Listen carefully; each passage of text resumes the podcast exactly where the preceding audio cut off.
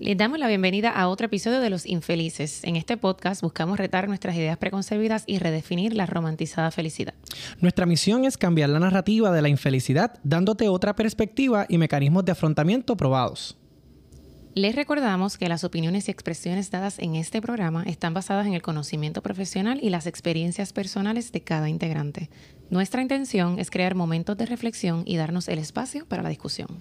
Este espacio no sustituye un proceso de terapia psicológica. Le recomendamos que busque el apoyo profesional adecuado cuando lo necesite. Bueno, pues estamos ready. Estamos ready. One, two, three, four.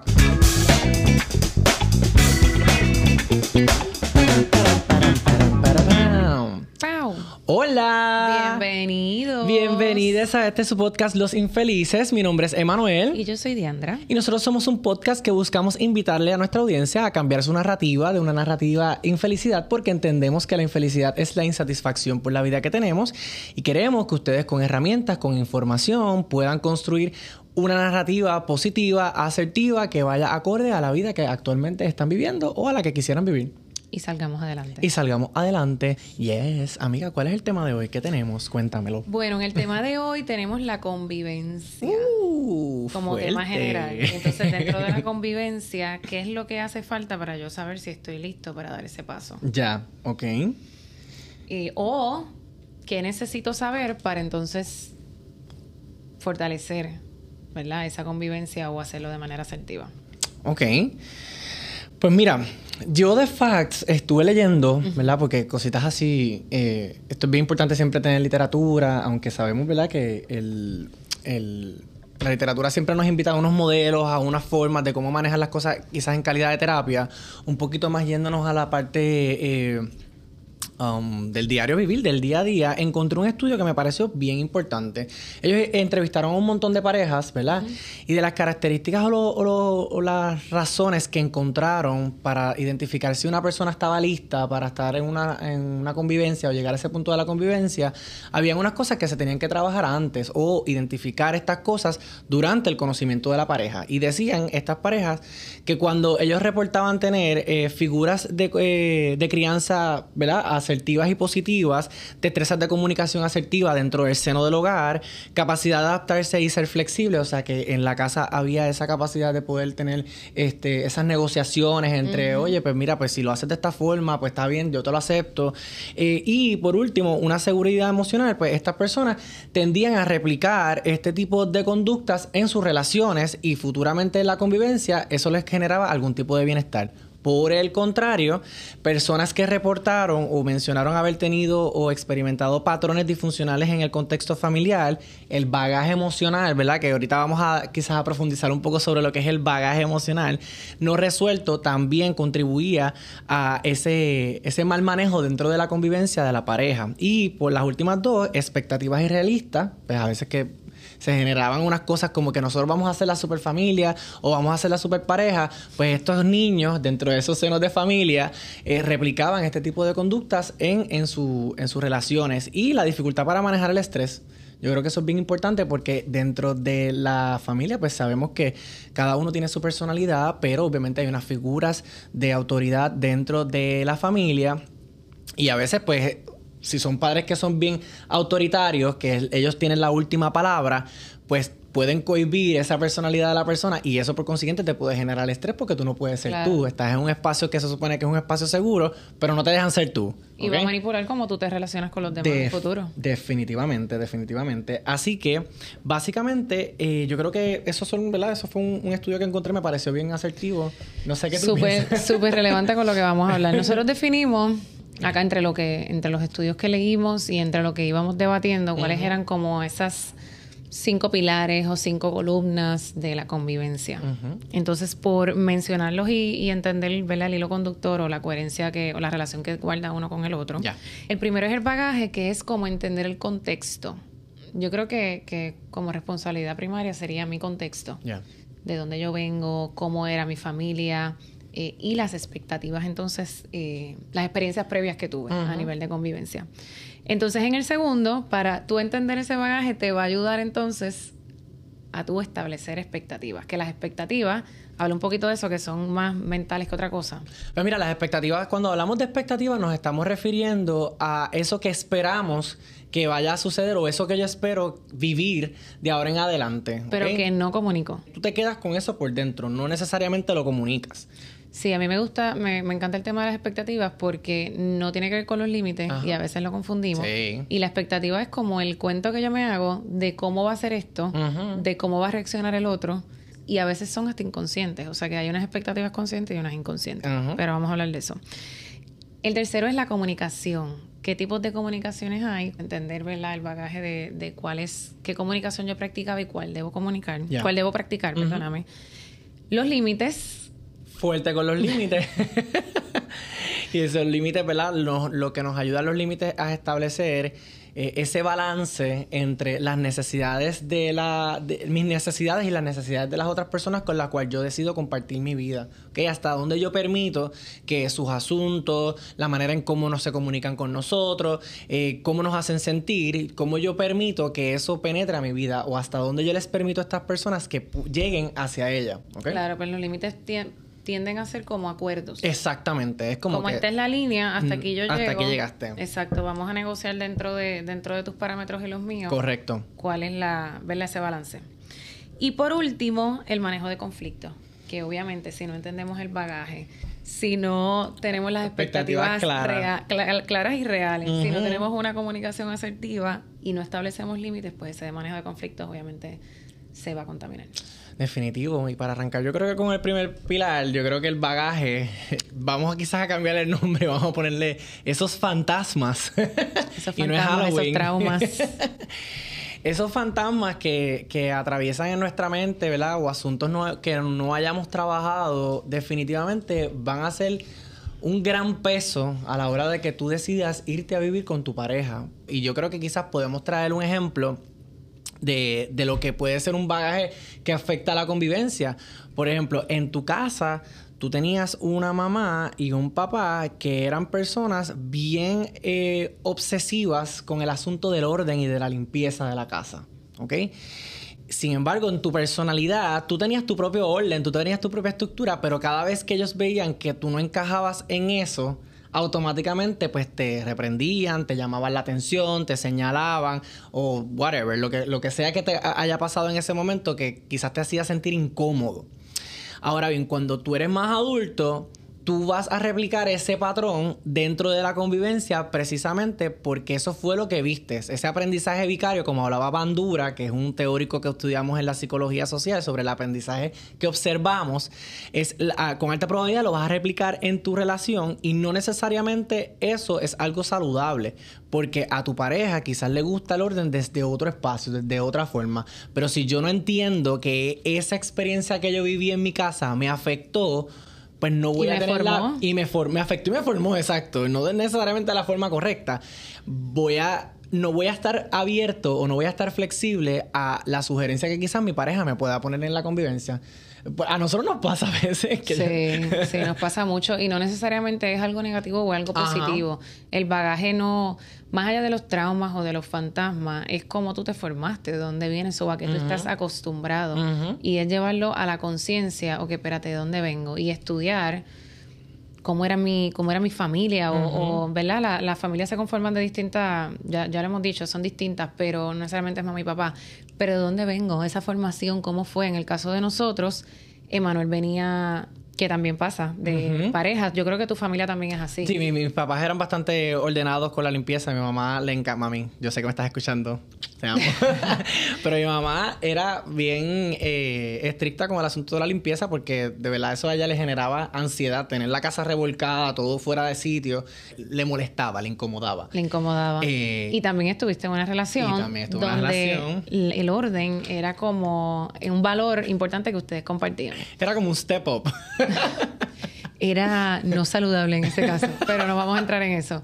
El punto es que para mí, a mí me encanta tener todo, todo recogido y todo limpio.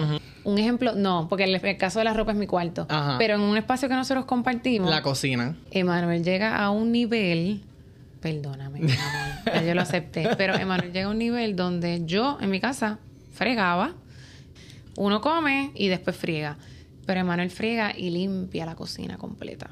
Entonces tiene que limpiar todos los bordes del fregadero.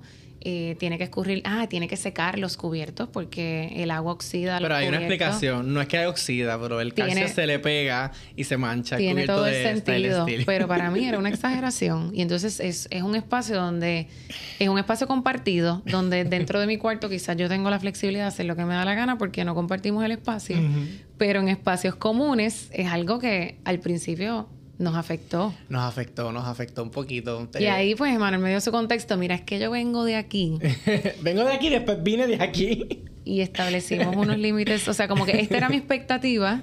y establecimos unos límites ahí, salud negociamos, y ahora pues hemos podido, pero esas cositas pequeñas donde uno dice, ay, como que eso no es importante, eso se friega y ya, no.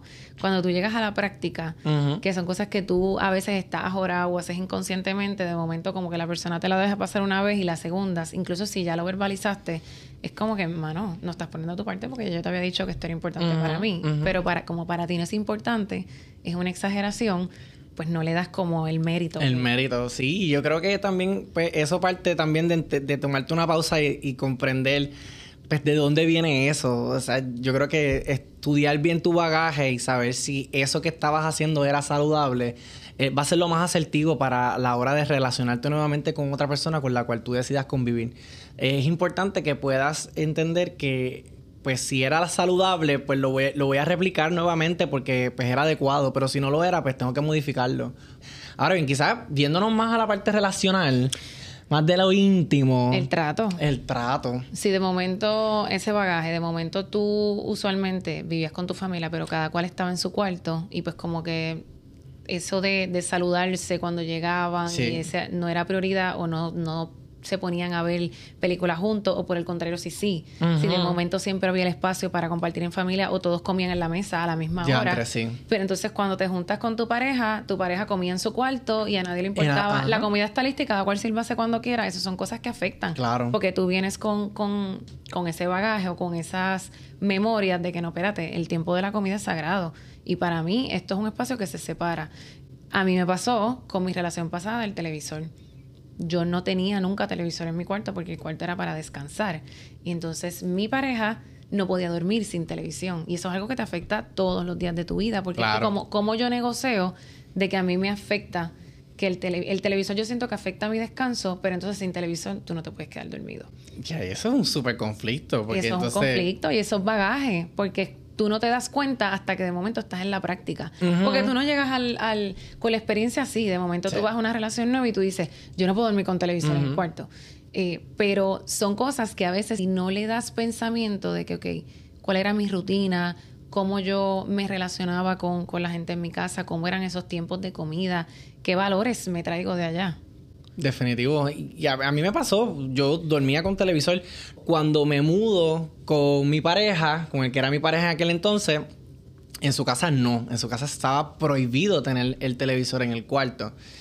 En el proceso, pues entendí que él tenía unos hábitos de sueño y pues yo cedí y, ¿verdad? Yo acepté a no tener ese hábito de tener el televisor en el cuarto. Luego, obviamente, pues uno se orienta. Yo, pues que estudié eh, la psicología, nosotros también tenemos un- unas, unas clases que hablan sobre los trastornos del sueño y pues hablan mucho del impacto de esa luz que produce el televisor, cómo puede afectar también tu patrón de sueño.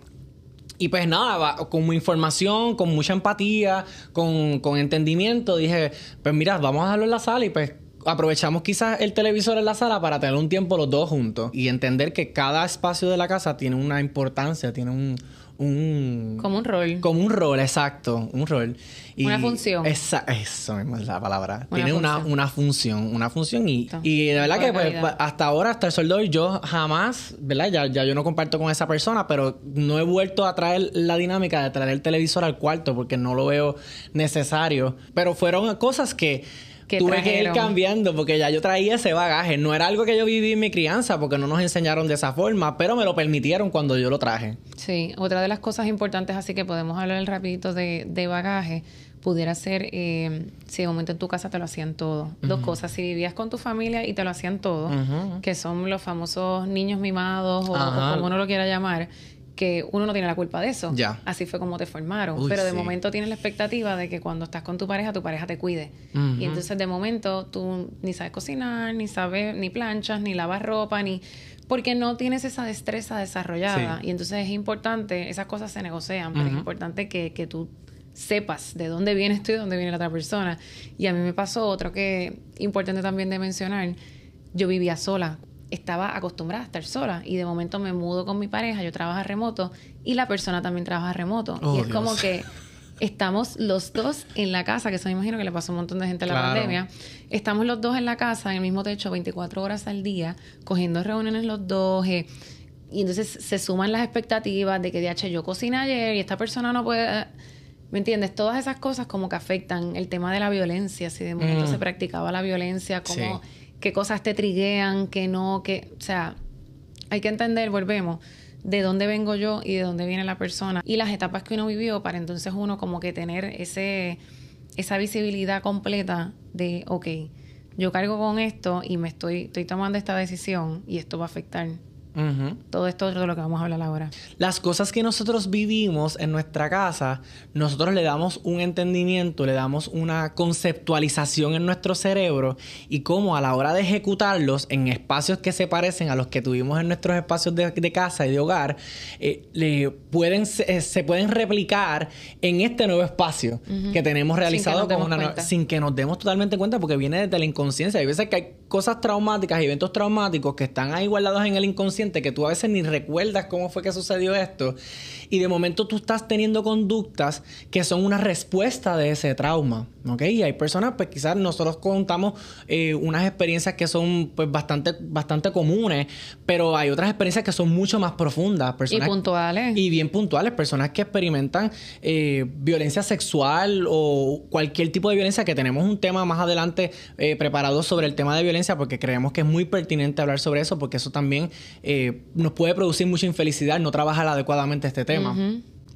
Y, y yo creo que es importante, ¿verdad? Que, que cuando hablamos de esa parte de la gente que experimentan este tipo de traumas de violencia sexual, muchas veces ellos construyen, cuando no se trabaja el trauma a tiempo, se construye una identidad y se construyen características, patrones y rasgos en respuesta al trauma. So, es como todas estas cosas que yo hago me protegen de que la gente no sepa que yo experimenté un trauma. Entonces, pues tú tienes conducta, eh, por ejemplo, obsesivas compulsivas, y es porque pues, una persona que experimenta un trauma donde no tuvo el control sobre su cuerpo o sobre la decisión de decirle a la persona no me toques, automáticamente es una respuesta quizás el comportamiento obsesivo compulsivo porque la persona tiene control de lo que está limpiando y sabe que lo está haciendo de una forma, está específicamente enfocándose en el detalle porque quiere que eso que está controlando quede perfecto. Pero mucha probabilidad... Para compensar. Exacto, está compensando eso que no pudo hacer mientras estuvo experimentando el trauma. ¿Ok? So, hay otras cosas que son más profundas que tienen que ver con el bagaje que si nosotros no las trabajamos no nos podemos dar cuenta que nos están afectando en nuestras relaciones actualmente y cuando entramos a la convivencia se puede exacerbar mucho más. Porque Yo- tú estás uniendo tu bagaje Con el de otra con el de persona. otra persona. Claro. Y no es lo mismo con la familia porque tú creces, o sea, desde que naces, creces y te desarrollas en ese contexto que ya tú entiendes como, o sea, es natural para ti. Ya. Pero no es natural para ti con lo que viene la otra persona. Y yo creo que en estos ejemplos que traímos, traemos la parte que tiene que ver con la familia y la parte que tiene que ver con las parejas, ¿verdad? Porque vivimos unas cosas en la, familia que las podemos replicar en la parte de la convivencia, pero también en relaciones anteriores que hayamos tenido, ¿verdad? Porque muchas personas no necesariamente tienen una sola relación y es hasta que la muerte los separa. La mayoría o la tendencia es que pues has tenido una, dos, tres, cuatro relaciones, quizás en la que tú hayas vivido con esa persona y también puedas venir arrastrando un bagaje de esa experiencia. So, yo creo que, que tenemos, ¿verdad? Hemos brindado ejemplos suficientes sobre eso. Eh, no sé qué tú piensas, amiga. Yo pienso que podemos ir a expectativas. ok, pues perfecto. Pues segundo tópico. Entender ese bagaje, pues nos va a ayudar entonces a tener unas expectativas reales. Cuando hablamos de convivencia, usualmente cuando uno se va a vivir con una persona, lo usual es que uno lleve una cantidad de tiempo suficiente como para haber conocido a esa persona. Ahora, en el contexto en el que tú te relacionaste con la persona, fuera de, de, una convivencia, no es lo mismo que vas a experimentar dentro de la convivencia. O sea, cuando yo hablo de que yo, por ejemplo, vivía sola, yo dormía con mi perro. Yo puedo tener la expectativa de que eso no va a cambiar. Mm. Y de momento me voy con, ¿verdad? A vivir con una persona donde algo tan sencillo como eso, que ya él sabe que yo tengo el perro. Ya pero yo nunca he dormido, o sea, de su parte, yo nunca he dormido con un perro, porque mi almohada tiene que tener pelo, sí, y, es, y además ese no es mi perro, ¿me entiendes? Entonces nosotros tenemos eh, unas expectativas quizás irreales de que todo va a continuar con nuestra pareja y con nosotros intacto, o por el contrario, de momento como en el tema de la sexualidad, que decimos, ay, nosotros casi no tenemos sexo, pero es porque no vivimos juntos porque pues este mi mamá no me deja como que quedarme allá o de momento porque los trabajos como que no, no tenemos el tiempo libre suficiente, pero cuando vivamos juntos no nos para nadie. Y de momento entre la responsabilidad, entre los conflictos que se van generando, que son naturales en la transición de uno adaptarse o lo que sea, de momento esas expectativas no se cumplen y uno entonces ya empieza a decir, ah, pues esto no sirve. Háblanos un poco tú de... Pues mira, de... cuando la parte de las expectativas y en esos ejemplos que tú traes, yo creo que es bien crucial tenerlo eso bien claro. Que tú lo estés esperando no es una garantía de que va a suceder. Y para yo poder evitar caer en esas expectativas irreales o esas asunciones cuando entro en las relaciones de pareja, tengo que hacer un análisis de cómo son mis hábitos, de cómo yo me muevo en la vida o qué cosas yo hago todo el tiempo que yo ya estoy acostumbrado a que sucedan. Así que una vez yo haga ese hábito de conocer que, ok, tener ese proceso consciente, Es mucho más, es un hábito, ¿verdad? Estar en, en, estado consciente, pero yo estar en ese estado de conciencia me va a dar a mí una información de qué es lo que yo estoy trayendo a la mesa o qué es lo que yo voy a pedir en la relación, pero no puedo llegar con la asunción de que esta persona va a aceptar que yo duerma en la cama con mi perro, porque yo siempre he querido un perro, en mi casa no podíamos tener perro, cuando me mudo a mi casa, tengo a mi perro, yo quiero que mi perro duerma conmigo, pero el que era mi pareja, no, eso estaba prohibido, los perros duermen en su cama, aquí se duerme tú y yo y ya está. Y pues me dio lucha al principio, pero pues para mí quizás fue fácil adaptarme porque nunca lo había tenido. Pero en tu caso fue más, eh, fue más duro, pues porque tú estabas acostumbrado a eso. Entonces, cuando uno vive solo, como que eso te da seguridad. Ese es el afecto que tú recibes todos los días. Y de momento es como que esta lucha de, de quién es este espacio. Exactamente. Y yo creo que para uno poder este, tener claro cómo voy a aportar positivamente la relación es tener esas expectativas claras, saber cuáles son. Ahora bien, ¿cómo yo puedo desarrollar mis expectativas? Pues mira, tengo que conocer cuáles son mis valores, cuáles son mis valores de convivencia. Pues mira, a mí me gusta el orden. Eh, yo soy bien frenético con las finanzas. Para mí las finanzas, eso es como que un, un O sea, como que a mí no me puedes venir con que no tienes los tres pesos que faltan para saldar la luz este mes. Como que no, o sea... y eso afecta las expectativas. yo creo que, pues yo creo que las finanzas es uno de los temas que más más impacta eh, las expectativas, porque entonces vengo con una expectativa de que, de eso mismo, de que aquí se va a ir mitad y mitad, y de momento cuando viene, no, pero lo que pasa es que tú, tú ganas más, o, o, sea, como que y ahí eso es un tema delicado. Es, un tema súper delicado. De hecho, creo que, que es una de, lo, de las razones principales por las cuales la gente se es, la, es la, primera, la primera razón de divorcio y la segunda es la infidelidad la finanza lo primero para que ustedes vean. O sea, es importante tener las cosas claras en la mesa. Y tenemos un episodio de finanzas. Y tenemos pendiente un episodio de finanzas que también. Y vamos a hablarlo específicamente, yo creo que en esa dinámica de, de, pareja. de pareja, porque se da mucho y afecta mucho. Pero es bien importante, ¿verdad?, que tengamos claro que los valores tuyos no necesariamente van a ser los valores de tu pareja. Y en ese crossmatch de tener que mirar, no, mira, cuáles son tus valores, cuáles son mis valores, en esa conversación incómoda es que yo puedo ver si mi pareja estaría dispuesta a negociar ese, ese valor que yo le estoy proponiendo y viceversa. Pero también hay otro tipo de valores, el tiempo de calidad. Eso quiero que, que hables de ejemplos de, valores, porque usualmente cuando uno dice valores, uno piensa en honestidad, sí, tipo de valores. Sí, bueno, o sea, eh, eh, tiempo de calidad es un tipo de lenguaje del amor. El amor es un, es un valor, pero todo el mundo ama diferente. Todo el mundo quiere que lo amen diferente. Entonces yo tengo que estar claro qué es lo que yo estoy esperando sobre eh, mi valor del amor. O sea, yo no puedo asumir que pues te amo y ya. No. es cuestión de, ok, yo te amo, pero ok, te amo porque qué está pasando, qué tú estás dando, qué estás haciendo o qué estoy haciendo yo para demostrarte que te amo y qué tú estás haciendo para demostrarme que me amas. Porque hay gente que le gusta los actos de servicio. ¿Por qué me señala? No, no, no te señala a ti. Pero hay personas que le gustan los actos de servicio. Pero me gusta, me gusta. Pero te gusta. Gracias por conocerme. Okay. Hay personas que le gusta eh, la afectividad, el toque, que los toquen, que los abracen, que los afirmen, porque así es como ellos perciben el, amor. Hay personas como a mí que me encanta eh, el tiempo de calidad. O sea, a mí me gusta tener una buena conversación, eh, que hablemos de la vida, hablemos de las cosas. Porque el yo hablar contigo, tener ese, ese momento en donde quizás que el celular es algo que nos distrae muchísimo, pero que yo a veces viro el celular así boca abajo y estoy horas hablando con esa persona, para mí eso es tan hermoso. O sea, para mí eso es como lo más, lo más importante dentro de mi percepción de lo que es el amor.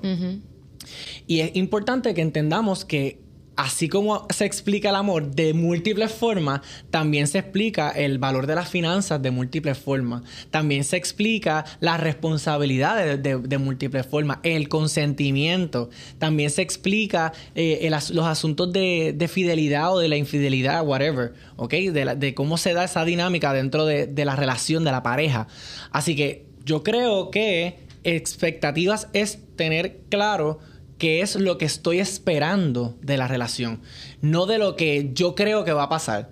Porque ahí, de lo que yo creo que va a pasar, déjame dejarle saber que eso es una expectativa irreal, porque la relación no se trata de ti, la relación se trata de ambos. Sin embargo, es importante el yo no quedarme callado asumiendo de que mi expectativa mi pareja la conoce. Sí, yo creo que es importante cuando hablas de, expectativas reales, es tú estar consciente de que tu rutina, porque tú hablaste de hábitos, tu rutina se va a ver impactada y va, y va a cambiar inevitablemente, porque se suma un integrante distinto a tu contexto de, de, vida, a tu hogar. O sea, tú estás cambiando de lo que tú conoces o de lo que era natural para ti a algo nuevo y tú tienes que tener la flexibilidad suficiente como para tú entender, más allá de lo que yo crea que va a pasar, es como eso mismo, pues entender de dónde vengo yo, de dónde viene la persona y comunicar lo que es el tercer paso. Claro, y yo creo que también tener claro eh, que esas expectativas se van a transformar a medida que el tiempo pase en la convivencia. Porque vas a despertar otras cosas, la relación va a haber evolucionado en otra forma y es importante que se retoquen estos temas de cómo reestructuramos nuestros valores. O sea, estos son tu bagaje, estos son tus valores, mi bagaje, mis valores cómo unimos en esta primera, esta primera intención de mudarnos juntos, cómo unimos tus valores con los míos, cómo llegamos a los consensos, cómo negociamos. ¿Qué vas a decir algo? O no necesariamente. Ajá. Porque puede ser por carencia.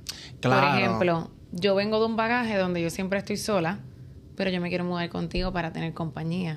Porque yo tengo la expectativa de que, tú me, de que tu compañía a mí me da seguridad, de que tú vas a estar conmigo todo el tiempo, de que voy a dormir acurrucada en tu pecho y de momento a la persona le gusta mi persona porque le da calor.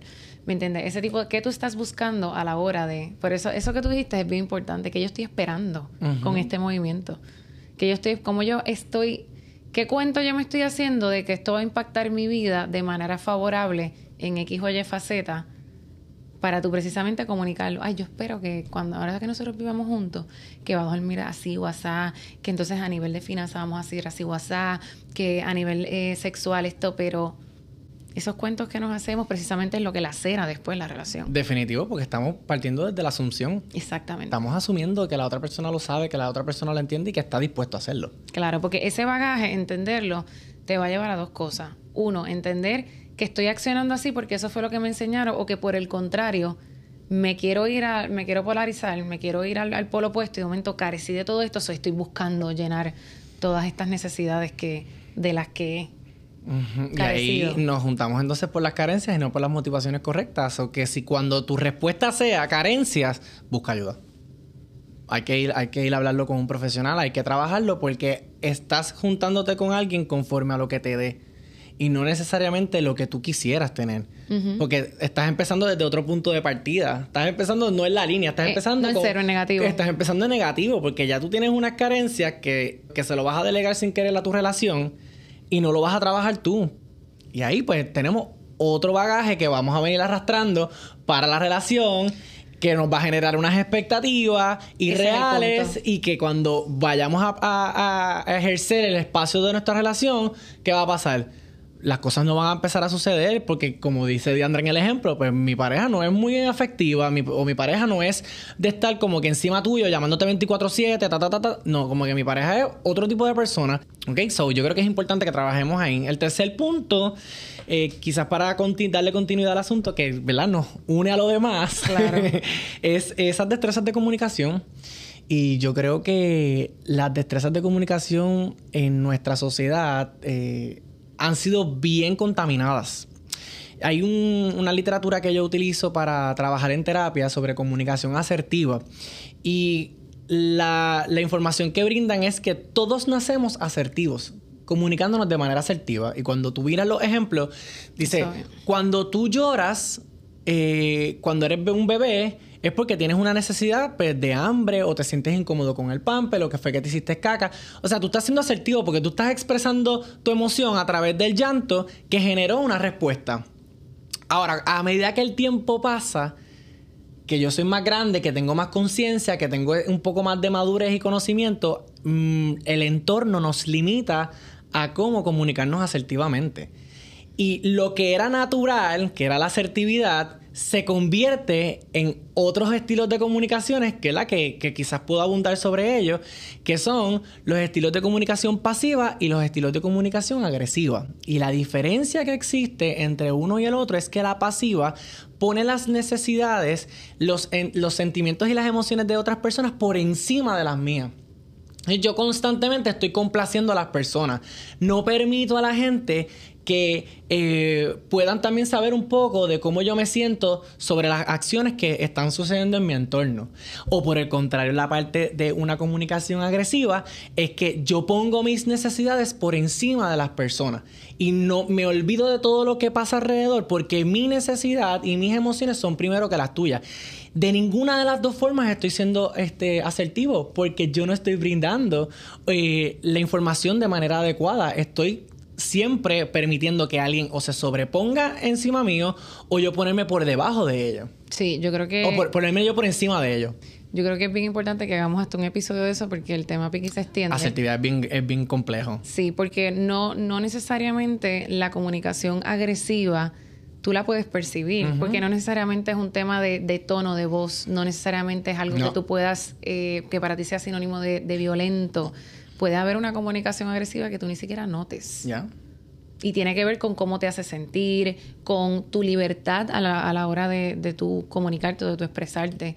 Porque también eso desarrolla tu forma, tus estilos de apego. Claro. La forma en que, en cómo recibían tus padres, tu manera de comunicarte, cómo, si eran receptivos o si los reprendías, va a hacer que tú desarrolles un tipo de apego que eventualmente va a afectar cómo tú te relacionas con los demás porque de momento entonces tengo apego evitativo, no voy a hablar de mis necesidades porque me van a reprender porque no son importantes. Exactamente. Porque no quiero ser chango, porque de momento, ay, tú lloras por todo. Ajá. Ay, tú siempre te estás quejando. Ay, tú. Y entonces de momento empiezas a, a, retraerte, ¿verdad? Y entonces a no comunicar tus necesidades y la gente no es adivina.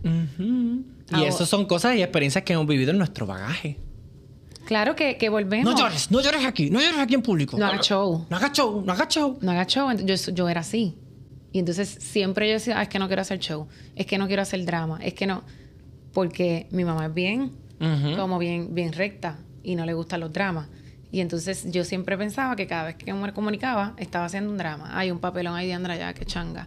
Y no, o sea, hay formas de tú comunicarte de manera, esto me está haciendo sentir así y no quiero, sin exagerarlo, sino simplemente comunicándolo y tratando de negociar. Así que es bien importante que entendamos que cuando hablamos de una comunicación asertiva es yo generar el balance entre mis necesidades. Reconozco que yo tengo una emoción eh, que fue generada por esa acción que tuviste, pero yo también reconozco y estoy en la apertura de entender que mis acciones van a tener un impacto emocional en tu vida. Okay, yo ahí tengo la capacidad de generar ese balance de cómo puedo ser asertivo con las personas, porque yo pongo también presente el valor que tengo como persona y el valor que tienen las demás personas. No creo una desventaja eh, o que genere una identidad conforme a lo que las otras personas digan o lo que mi mente constantemente se quiere interponer o hacerme creer de que yo soy superior a las demás personas. Así que la asertividad es la herramienta perfecta para yo poder tener eh, gran probabilidad de éxito en una relación y cómo yo puedo emplearlo, ¿verdad? Quizás para traer un ejemplo en, en la relación, en el proceso de convivencia, pudiese ser la parte de la basura, por ejemplo. Mi amor, cada vez eh, que vengo aquí a la cocina y hago un chequeo de la basura, veo que siempre está llena y siempre o la mayor parte del tiempo siento que soy yo el que está sacando la basura. Me gustaría o me haría sentir más cómodo si tú cooperas cuando veas la basura llena en sacarla a, la parte de afuera para que se la lleve el camión de la basura. Y ahí yo tengo una estrategia perfecta o tengo una forma adecuada de cómo dejarle saber a la persona cómo me hace sentir que no le importe que la basura está ahí. Y orientado a soluciones también, porque le estás poniendo la solución en la mesa. Esto me hace sentir de esta manera y mi expectativa es esta, pero podemos entonces llegar a este punto medio. Y eh, también en ese mismo proceso de, de raciocinio que tú tienes, tú también estás reconociendo, ok, espérate si yo siempre estoy sacando la basura, ¿cuál es la probabilidad de que él en cuando vivía en casa de sus padres la sacara? Porque a veces pasaba eso. Hay cosas que nosotros eh, pasaban en nuestra casa que nosotros no nos dábamos ni cuenta que se habían cambiado. Por ejemplo, las toallas siempre estaban limpias, las sábanas siempre estaban limpias, este, la basura siempre estaba, estaba sin, o sea, la basura siempre estaba vacía. Y pues, hay cosas que uno da por sentado de que se hacen, pero de momento es como que, ok, que tú vives aquí solo y solas no se van a hacer. Y entonces uno empieza a comunicarse con, con, el desafío de, no, yo no me la voy a votar para que cuando vea que se está desbordando, no le quede más remedio que... Ahí fue. Y entonces de momento uno sigue echando cosas y, te, y, ves que la otra persona no reacciona y entonces no lo estás comunicando de manera asertiva. Estás esperando, tienes la expectativa de que la persona se dé cuenta porque lo estás llevando a otro nivel y entonces usted te sigue cargando emocionalmente cuando eso se puede evitar, tú diciéndolo desde, desde que te empieza a molestar. Oye, este, baby, o como tú le digas, este, ¿puedes sacar la basura, por favor? Y hacer el acto de poner a la persona a practicar eso, es como que, ah, mira, la basura se saca. Exactamente. So, yo creo que eh, la parte de la comunicación asertiva es un pilar muy clave a, la hora de la convivencia porque te va a evitar muchos conflictos.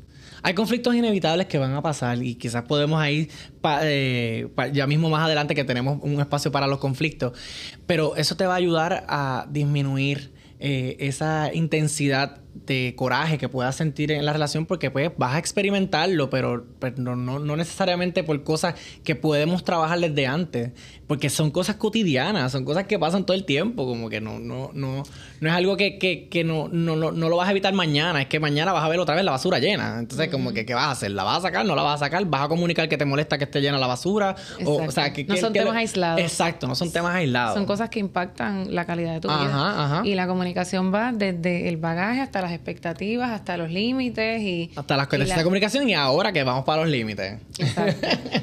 de verdad, yo creo que no hay cosa que ponga más estrecho a la pareja que la comunicación. O sea, ni el tacto, ni la sexualidad, ni, ni los paseos, ni los viajes, ni... O sea, tú tener una conversación profunda o tú sentirte en la libertad de tú poder abrirte y ser y que la otra persona sea receptiva a todo eso que tienes que decir y sea algo como bidireccional, eso no, no hay...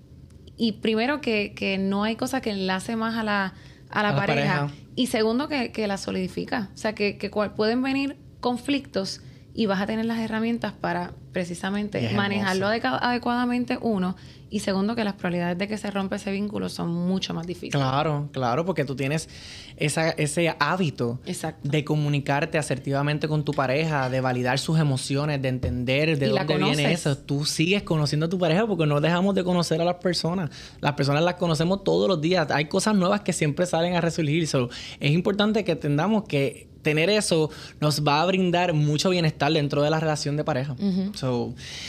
Entonces, los límites. El límite yo lo veo y siempre hemos hablado de límites en, otros episodios y es como, como esos no negociables, ¿dónde están esas líneas que yo no quiero que la otra persona cruce, pero a la misma vez siendo empático, flexible y reconociendo que la otra persona tiene unos no negociables y, una, o sea, unas líneas. Entonces, ¿cómo, ¿cómo negociar o cómo llegar a un balance entre lo que para ti no es negociable y para mí no es negociable? Y cómo eso puede convivir. Pues mira, primeramente tenemos que entender que existen tres tipos de límites, ¿ok? Están los límites porosos, están los límites eh, rígidos y están los límites saludables.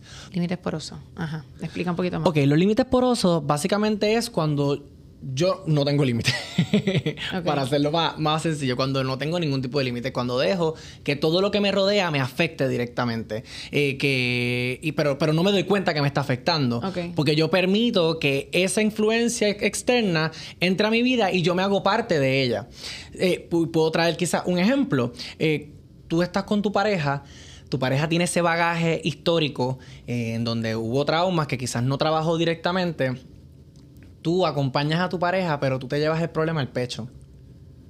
Y tú dices, como que si tu pareja está breando con eso, pues entonces tú te lo metes, te lo tomas bien en serio y tú lo que haces es como tratar de cuidarlo, evitar que él reviva esos procesos de trauma o evitar entonces que se sienta mal o buscar la manera de cómo eh, eh, encontrar ese momento perfecto para decirle eso que le quieres decir, pero sin herirlo, eh, ¿verdad? Sin entender que hay cosas que pues inevitablemente van a generar un impacto emocional en tu pareja y tú no tienes el control de esas emociones de tu pareja. So, aquí ese límite poroso es yo no entender la responsabilidad que tiene la otra persona de entender eh, sus emociones y sus procesos. O sea, como que yo no tengo la culpa de que a ti te haya pasado eso.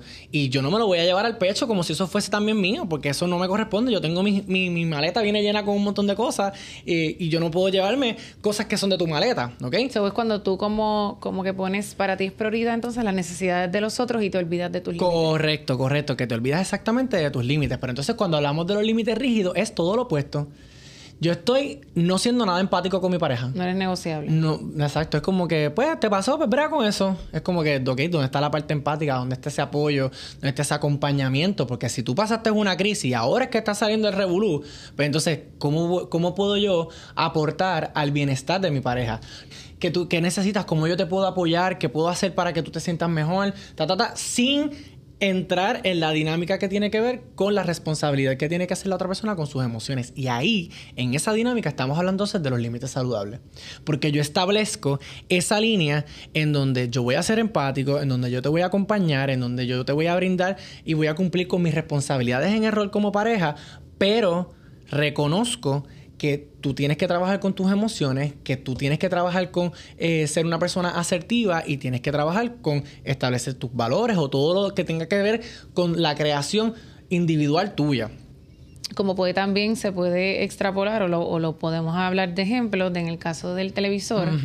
Un, límite rígido es cuando dice, no, pues lo siento, yo no puedo dormir sin televisor y el televisor se queda ahí. Exacto. Entonces, pues ahí automáticamente, ¿qué hiciste? Y el de los límites porosos dice, pues, pues está, está bien. pues ni modo, me acostumbro. Es como que, pero espérate, espérate. Si es algo que te molesta. Exacto. donde un límite ¿Dónde está la línea? Donde un límite saludable pudiera ser, ok, pues el televisor se puede quedar en el cuarto, pero entonces vamos entonces a tratar de apagarlo a X hora.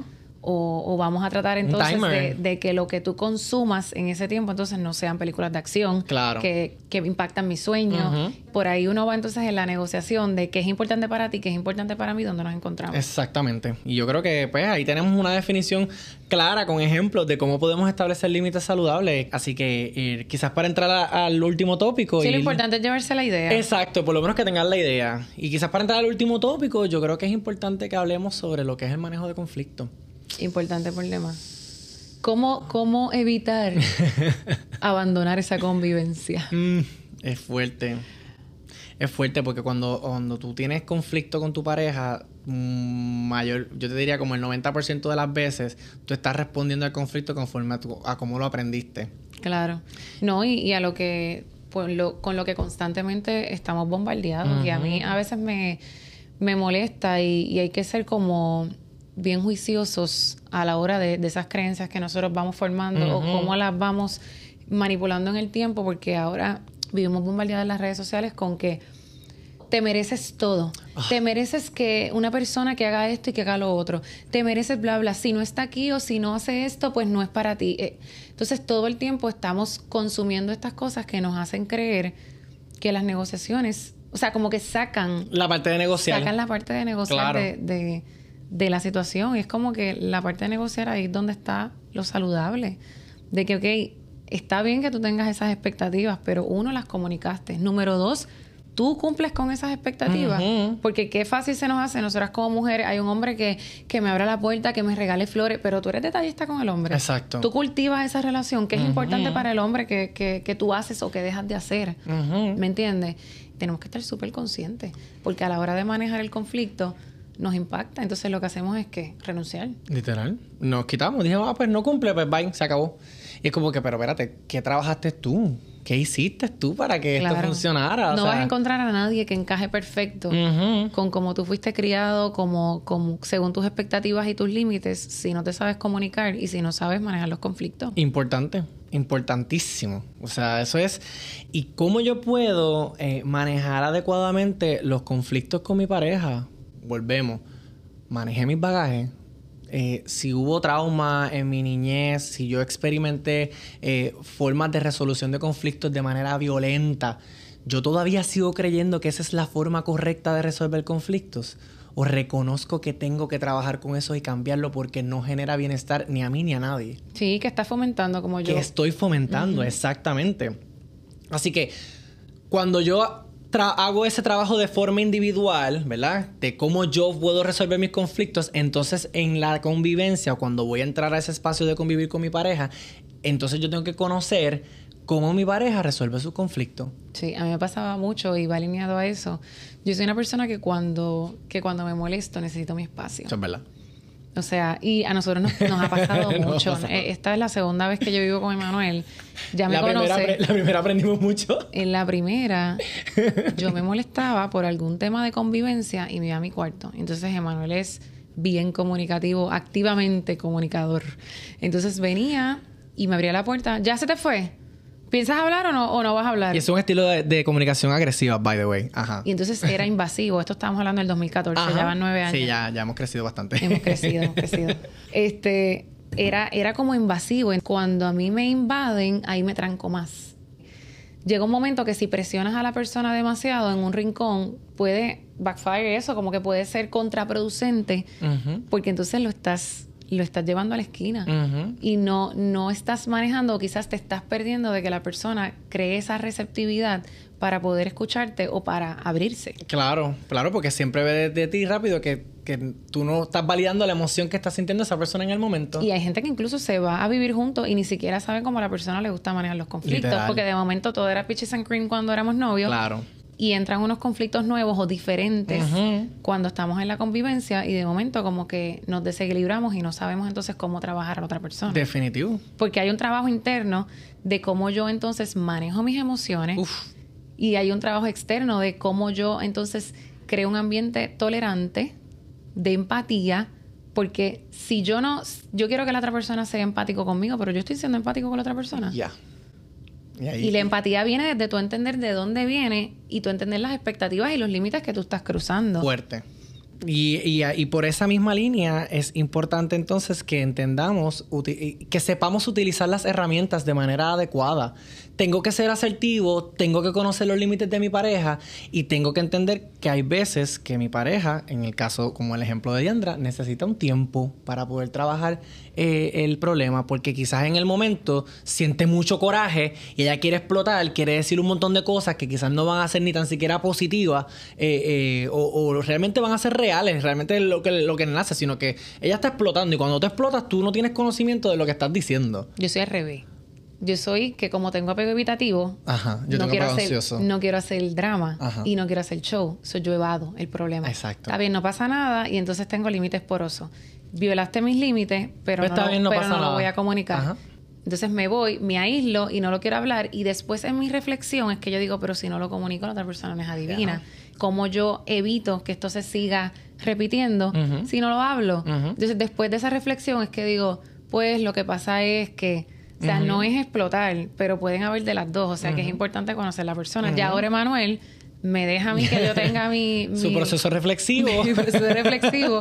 y después me dice, O sea, como que llegamos a un acuerdo, pero es que ya obviamente hay una madurez Y ahí tú ves cómo ella trabaja su apego evitativo y cómo yo trabajo mi apego ansioso, porque al, por el contrario, pues quizás mi estilo de comunicación era agresiva y volvemos, agresivo no es violento, sino que es la parte de cómo lo estoy manifestando. Yo quiero resolver el problema rápido, yo lo necesito resolver ahora porque tengo miedo de perderla a ella como amiga. Eso es lo que me está diciendo mi apego ansioso, pero ahora, un tiempo después, habiendo hecho el trabajo, como había que hacerlo, respeto. Tú sabes que eso es parte de... Ya, yo respeto eso. mi proceso Eso es parte del proceso de ella. Yo le doy su espacio y cuando ella quiera hablar del tema, nosotros nos sentamos y cuéntame, amiga. Sí, yo creo que, es una combinación de uno reconocer que las otras personas, una, que no son adivinas, y dos, que vienen de contextos distintos a los Totalmente. tuyos. su desarrollo, su aprendizaje y su práctica va a ser conforme a, de dónde vienen. Donde nos encontramos porque estamos en el mismo equipo y esto suena bien clichoso, pero si yo tengo en mi cabeza que el ganar es llegar a una resolución donde ambos nos sintamos cómodos, tiene que haber una flexibilidad, una negociación. Y yo tengo que ser, que reconocer de que las cosas no siempre van a ser como yo quiero. Y yo soy partidario, ¿verdad? Y quizás eh, estoy hablando desde, desde mi, mi, percepción de cómo yo entiendo que es un manejo de conflicto adecuado y saludable que produce bienestar. Y es creer que en, una, en un conflicto con tu pareja nadie va a ganar.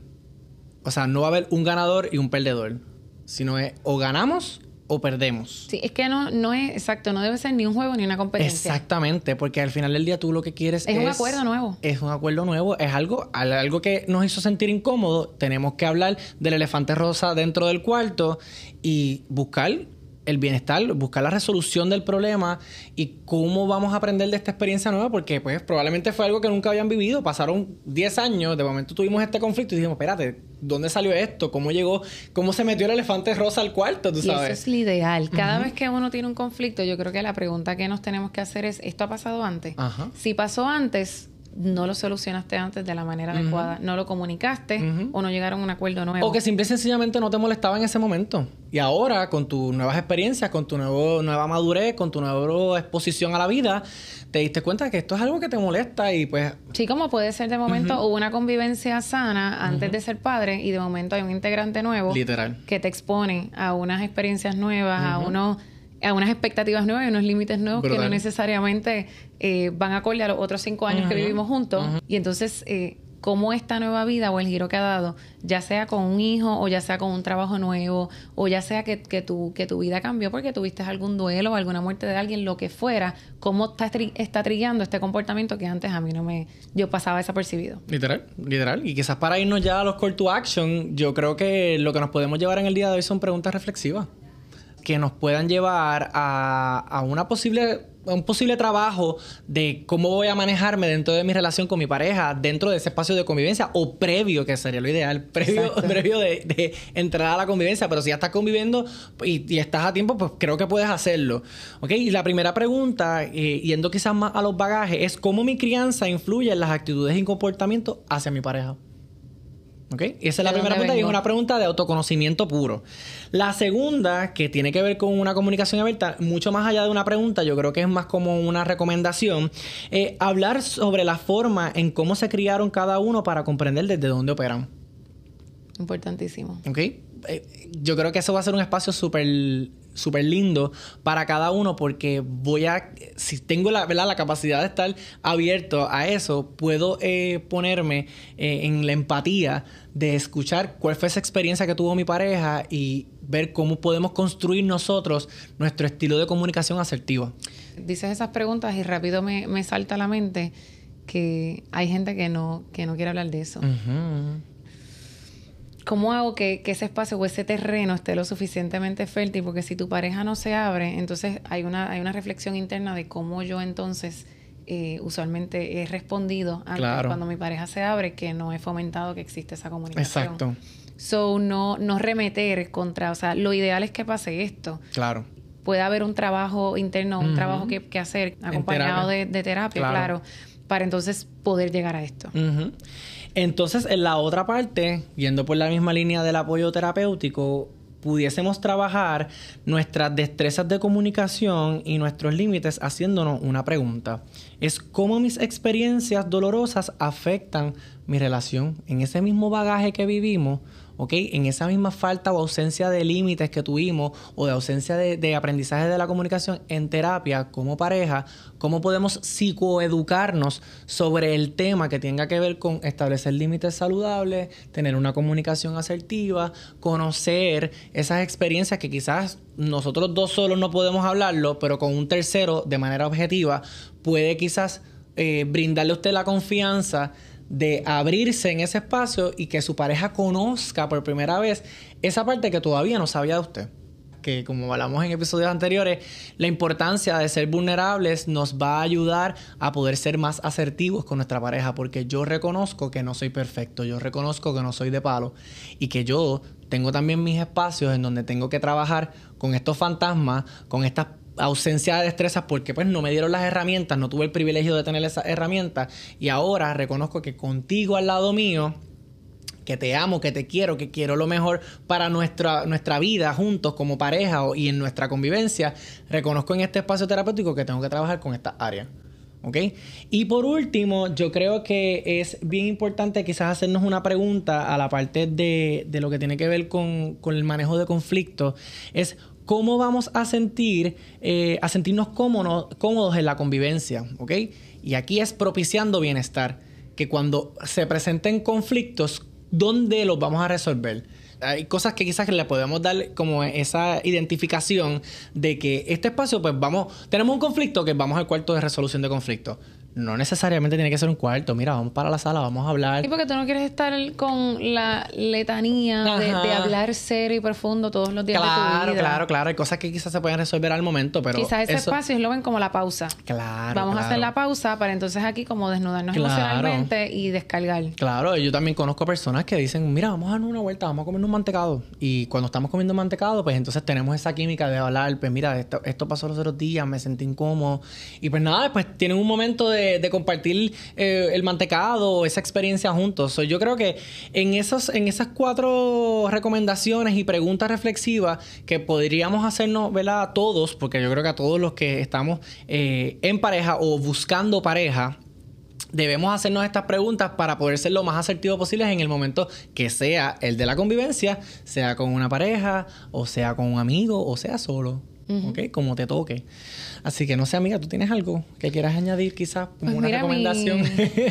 Mi, recomendación, yo siempre, hoy no, le había dado a la mesa, me faltaba. No, pero la historia está con los codos, pero no pasa ah, nada. Lo siento mucho. Eh, yo creo que mi recomendación o mi o lo único que tengo que decir es que reconozcamos que no somos perfectos. O sea, que siempre entramos a un espacio, a una relación o lo que sea, con unas expectativas de que el otro se acomode. Y pocas veces entendemos que nosotros también tenemos nuestras manías, tenemos nuestro bagaje, tenemos nuestras expectativas irreales, tenemos unos límites que no pueden no hacer sentido para las otras personas. Así que entender que no, que no somos perfectos y desde esa humildad eh, fomentar esa misma receptividad y tratar de, ser empático con el otro para llegar a, un bien común. Bello. Nada. Yo creo que le podemos dar conclusión. Ahí hemos crecido tanto. Podemos dar, podemos dar un cierre. gracias por. Ay, queremos dar gracias Espérate, a Sofía. primeramente, como siempre, no se nos puede quedar nuestros patrocinadores, patrocinadores principales, a Sofía Venue. Sofía Venue. Y estamos desde otro, otro lado del salón. Del salón. lado del salón.